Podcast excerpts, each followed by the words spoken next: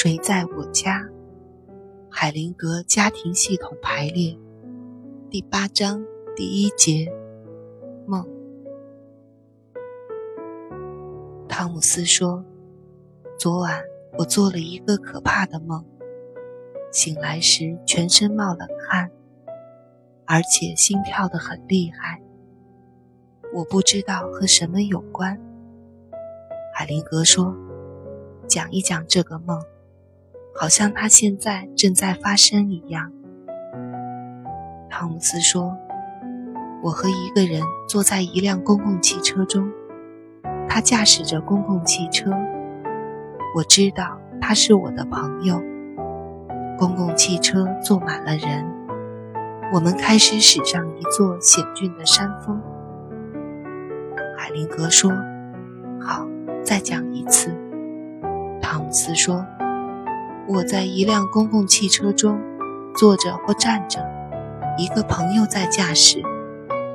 海林格说：“好，够了，那是梦的重点。”暂停了一下，他又问：“该怎么解决呢？”汤姆斯说：“我可以自己开车。”海林格说：“好的，你现在和司机换一下地方。还有吗，汤姆斯？”汤姆斯说：“是的，有些事情仍然困扰着我。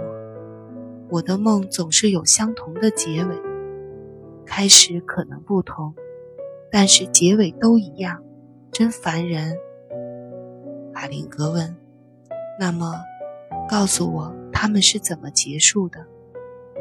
汤姆斯说：“结尾都是深坑和悬崖，担心掉下去。”总是害怕掉下去，害怕很深的地方。海灵格说：“好，当你做这个梦时，想象你的父亲在后背靠着你，支持着你。”汤姆斯在停顿之后说：“我刚刚做了，感觉完全不同了。”海灵格说：“。”那就是解决的办法。当孩子在梦里遇到危险时，能帮助的人几乎总是父亲。孩子是男是女没有关系，当然也有例外。